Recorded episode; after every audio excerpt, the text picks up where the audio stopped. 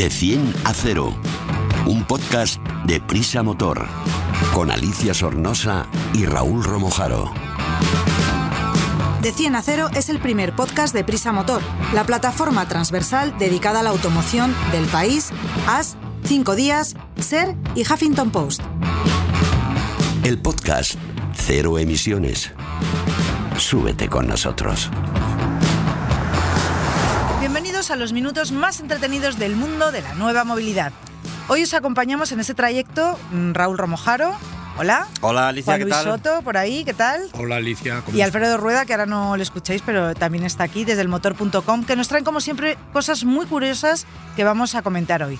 Pero antes os voy a hacer una pregunta rápida a los que estáis aquí en la mesa. ¿Qué coche creéis que es el más vendido del año pasado? Raúl, tú no me contestes, que me lo vas a contar ahora. Juan Luis, ¿tú cuál crees que puede haber sido el más el coche más vendido? ¿En dónde? aquí mundo. En, en el mundo. El mundo En entero. el mundo mundial. Venga, uno Pues- así rapidito. Venga. Seguramente será un Toyota. Oh, pues yo creo que vamos ahí. Bueno, pues venga, lo vamos a averiguar ahora mismo. Más que tecnología, más que eficiencia, más que conducción, más que seguridad, más que un podcast de motor.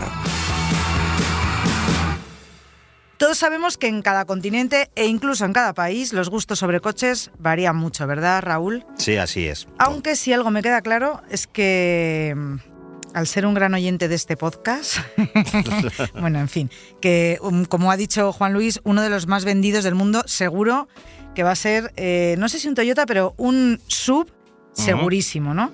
Eh, ¿Vamos bien por este camino Toyota, sub, Raúl, o, o no? Sí, en el, en el mundo efectivamente el año pasado la, la consultora Hato Dynamics, que ya hemos mencionado en alguna otra ocasión en este podcast, eh, ha dado por fin los datos, el cierre de datos del, del año pasado, del, del 2022, en el que establece la clasificación del ranking mundial de, de vehículos. Y en este caso sí que es un sub, porque si recuerdas, hace poco hablamos de Europa y en Europa la tendencia era diferente. Sí. Pero aunando todos los mercados mundiales, en efecto ha sido, ha sido un sub.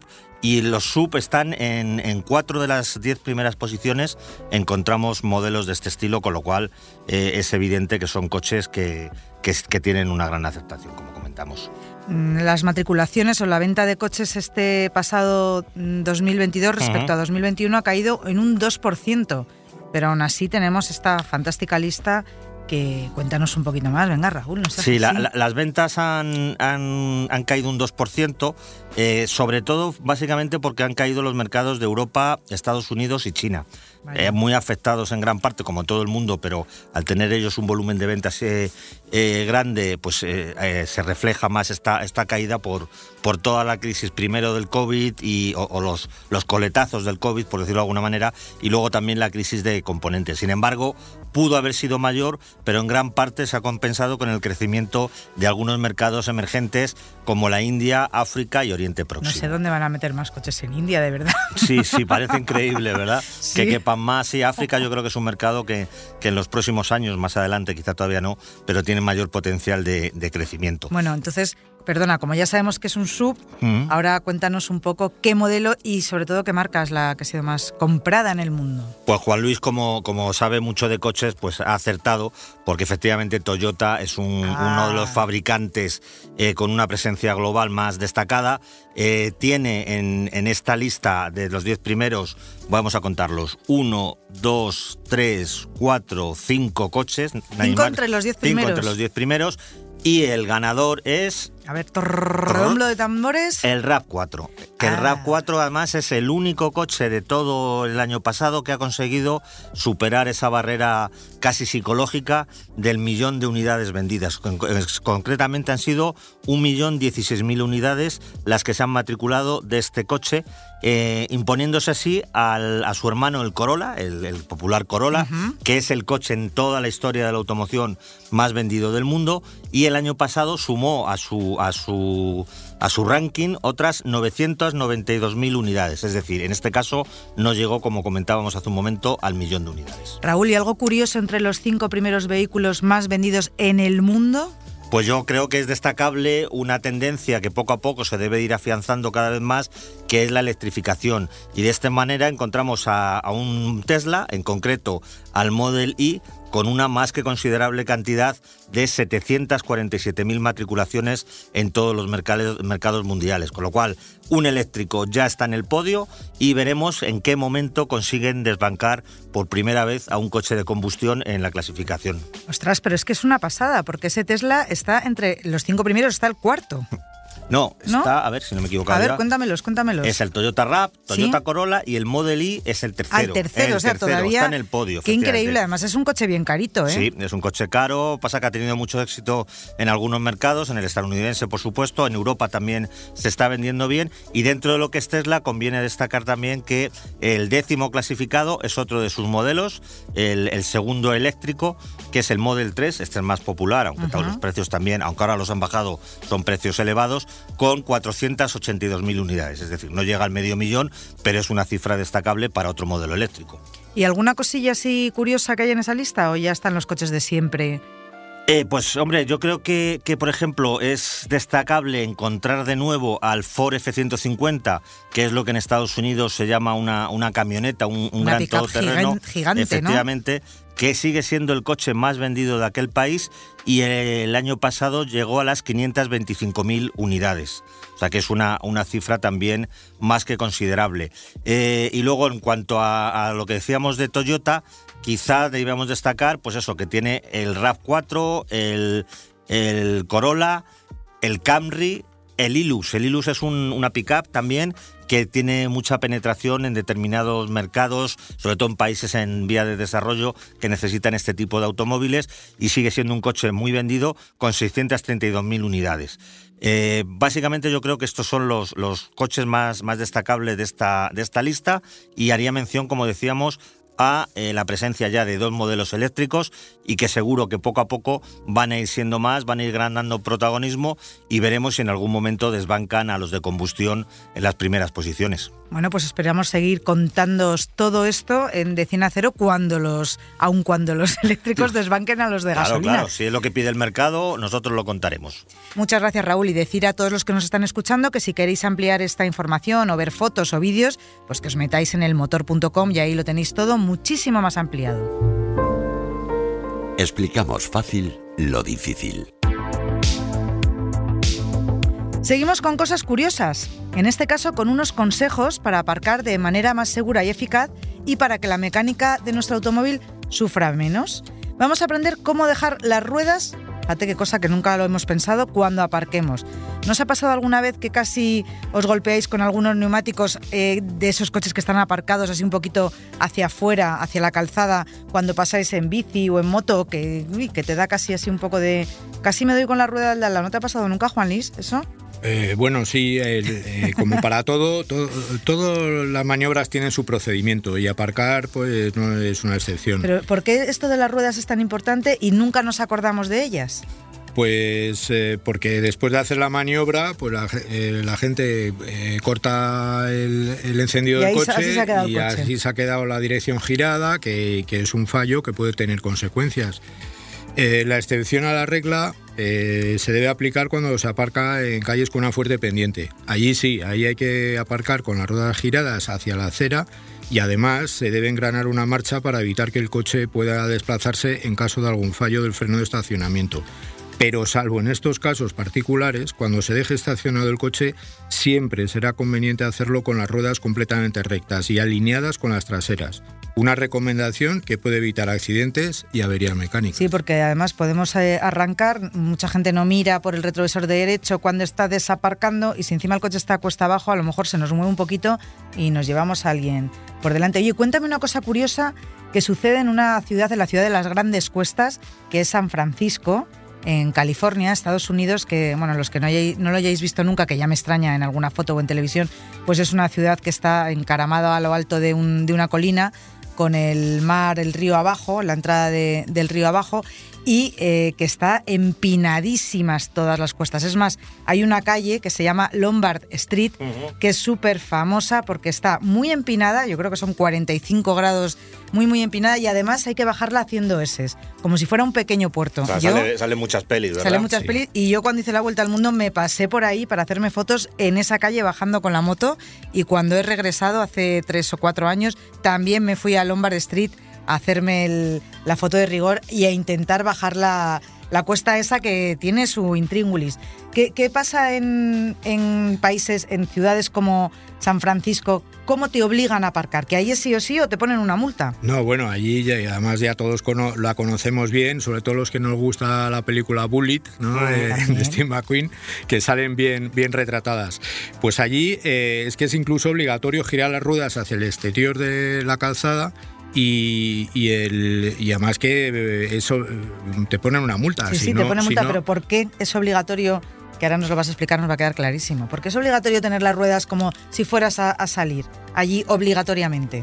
Pues porque en, en caso, por ejemplo, de que, de que haya algún fallo de retención, el coche puede salir eh, él solo va ahí en- y en esos desniveles, pues vete a saber dónde va, dónde va a parar. Al mar, va y a parar al mar. Va a parar al mar y al tener las ruedas giradas choca con la acera, ¿no? Exacto. Y se frena Y ahí se frena. Y ahí se frena. Porque si no, menudo follón. Es que no- si no te, te cascan una multa, ¿eh? Lo que, lo que hay que tener en cuenta, ¿no, Juan Luis? Es que, claro, depende hacia qué dirección tienes que girar las ruedas, dependiendo de si el coche está inclinado hacia abajo o hacia Eh, arriba. Exacto, Ah, claro. exacto, porque si aparcas con el coche mirando hacia arriba, eh, tendrás que girar las ruedas eh, mirando hacia la carretera. Hacia- Eso. hacia claro, la y sin embargo, si estamos Estamos cuesta abajo, mirando hacia, la acera. hacia la acera. Exacto. Ah, Siempre qué que, hace es buscar una especie de tope natural, por así decirlo, eh, de manera que, que el coche, como bien dice Juan Luis, si se produce un fallo eh, de freno de mano o de, de retención, pues que no salga disparado solo hacia adelante. Bueno, o en, un- o en unos coches antiguos que a lo mejor el freno de mano no está exacto, tan no tenso. tensa, exacto. Bueno, antiguamente incluso había, había-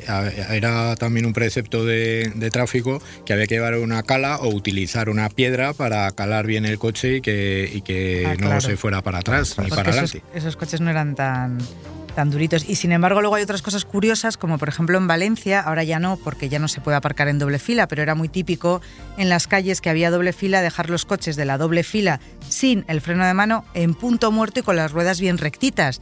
Así, si tú tenías que salir, lo único que hacías era empujar al que te molestaba, sacabas tu coche y Santas Pascuas. Oye. Juan Luis, y, y aparcar con las ruedas giradas, aparte de por este tema de, de seguridad que comentamos, tener el coche en esa posición, la dirección y la rueda, las rótulas, ¿puede tener algún tipo de efecto en la, en la mecánica o, o- Sí, o no eh, importa? Nos ha dicho Sí, que en, que en la sí, ¿no? dirección se puede estropear Sí, de tenerla sí. ahí metida a un lado y en los, en los amortiguadores también. Sí, eh, bueno, el- es que puede ca- causar daños, eh, por ejemplo, eh, de- en el aparcamiento, pues si tú dejas las ruedas completamente rectas, pues eso preserva su integridad, porque evita esfuerzos innecesarios en parado a la amortiguación Ah, al circuito hidráulico de la dirección. Date cuenta que tú al girar el volante en parado estás sometiendo a la bomba hidráulica a un esfuerzo eh, pues mucho más fuerte que si estás, que si estás rodando, ¿no?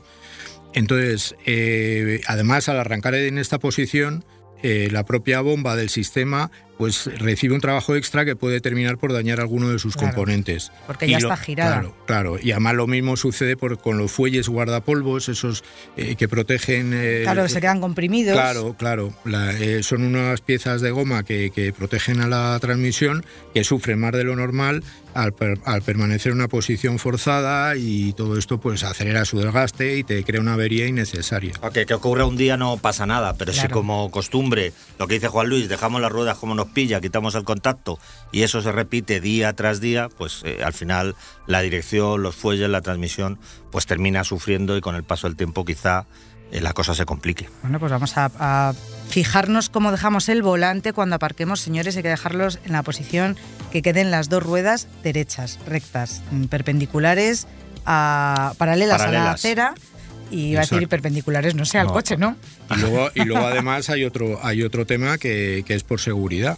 Que, por ejemplo, si tú eh, aparcas el coche y dejas las ruedas giradas, si hay un alcance por detrás, eh, dan un alcance por detrás de ese coche, claro, ese coche sale disparado y puede invadir la calzada, causando, o sea, agravando ese mismo Claro. accidente. No, y no. en las carreteras y en las calles muy estrechas, si aparcas con las ruedas giradas, incluso Sí, te puede- puedes dar. Claro, Eso me ha pasado a mí, por eso empezaba este podcast contándoos que, que algunas, si vosotros os había pasado, que a mí se me ha pasado, fíjate qué tontería, yendo en bicicleta, en una calle estrechita y me arrimé mucho a la izquierda, pues no sé por qué, para, no sé, y me pegué un golpetazo en, en la espinilla con una- un neumático de un todoterreno que estaba mal aparcado, que sobresalía un montón la, la rueda. Pues imagínate si a esa rueda, en vez de golpearla tú en tu bici, pues la golpea el autobús de la compañía Pues municipal. revienta- Claro, y te revienta ahí. A- revienta la dirección. No sé si al autobús o al todoterreno, pero uno de los dos. Muchas gracias, Juan Luis. A ti, Alicia. Analizamos un vehículo en de 10 a 0. Hoy es Alfredo Rueda quien nos trae la prueba picadita de nuestro de 10 a 0. En este caso, un coche que se está poniendo mucho de moda, sobre todo entre la gente joven. No sé por qué anuncios y por qué cantantes que lo, que lo están enseñando. El Cupra Formentor. ¿Qué tipo de vehículo es? Pues es un vehículo, lo que tú dices, para empezar, muy atractivo. Sobre todo entre la gente joven está causando furor. Yo creo que gracias a una línea que tiene más, más de que de un sub, de un crossover. Es como un subcompacto y está un poco a medio camino entre un turismo y un sub. Mm, Entonces, bueno, eh, traemos en esta ocasión un nuevo motor que tiene Cupra, que es el de acceso a la gama, que es un motor 1.5 T6 de 150 caballos y con un funcionamiento muy equilibrado, como luego veremos. Pues eso, lo vamos a ver luego. ¿Qué caracteriza a su diseño y carrocería?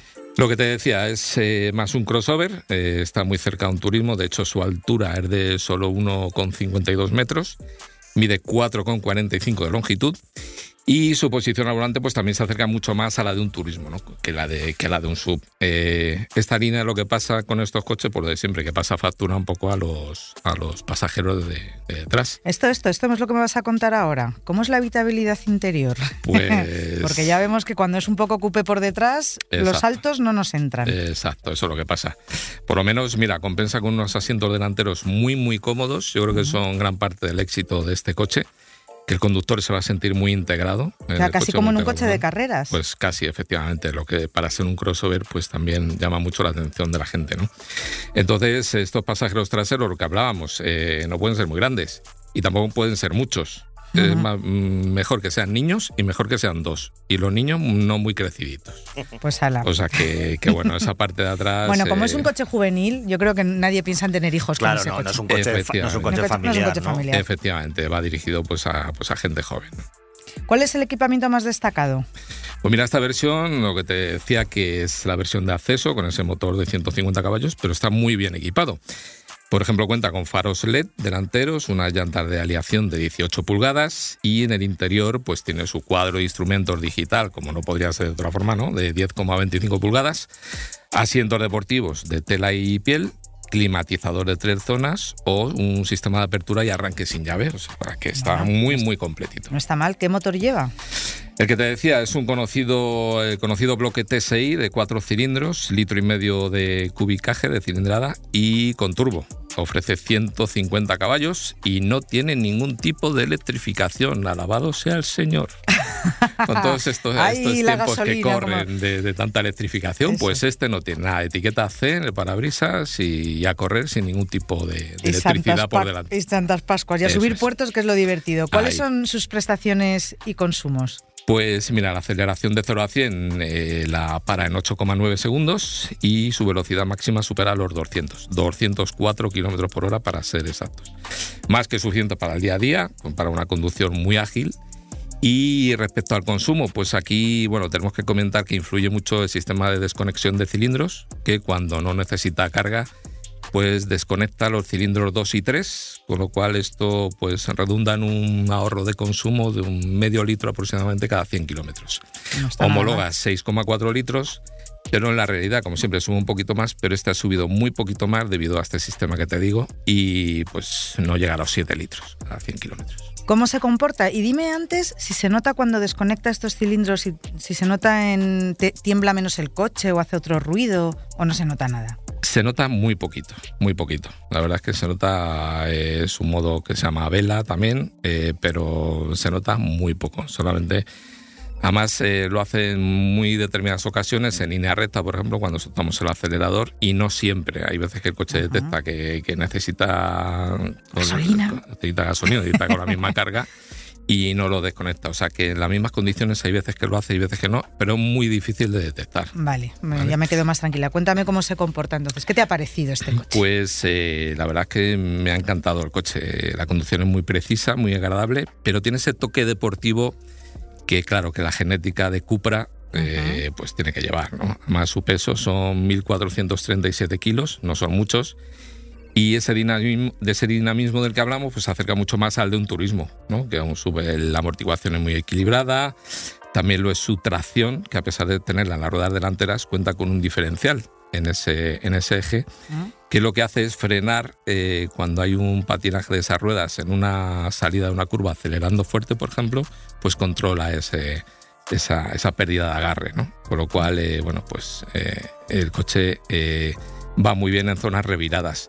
El motor estupendo, la verdad es que responde muy bien a prácticamente cualquier régimen y tampoco hay que manejar su cambio manual de 6 velocidades, pero si hay que manejarlo también resulta muy agradable y muy rápido de accionar. Pero esto que me estás diciendo de manejar el cambio manual, que si se puede, que si no, ¿es porque tiene manual y automático?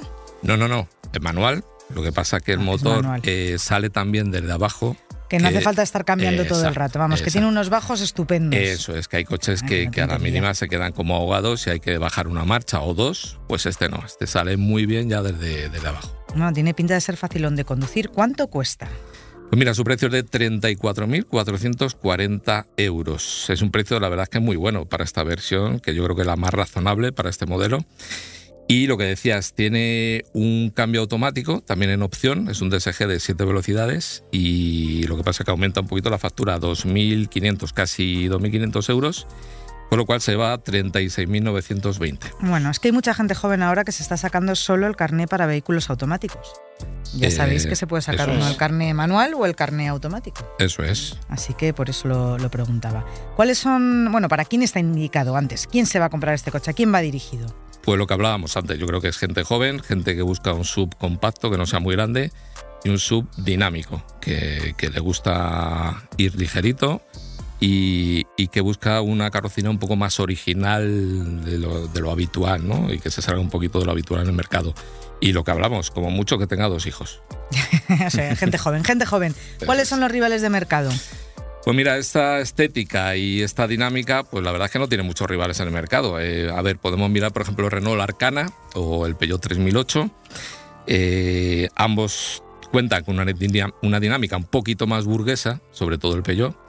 El Arcana, además, tiene un motor solo híbrido que es de 145 caballos, una potencia muy similar a la del Cupra y un precio algo inferior, 29.700 euros. Por un poco más, 31.270 euros, eh, tenemos el 3008, que tiene el motor PureTech de gasolina de 130 caballos, es decir, 20 caballitos menos. Bueno, no está mal, pues muchas gracias, Alfredo. A ti como siempre. Se nos acaba el tiempo de estar con vosotros a través de este interesante podcast. No olvidéis aparcar con las ruedas rectas y contar a vuestros amigos lo entretenido que es escucharnos. Gracias Raúl, Alfredo ya le he despedido, Juan Luis también antes. Siempre venís con la información más interesante y ya sabéis que podéis ampliarla en elmotor.com. Hasta la semana que viene.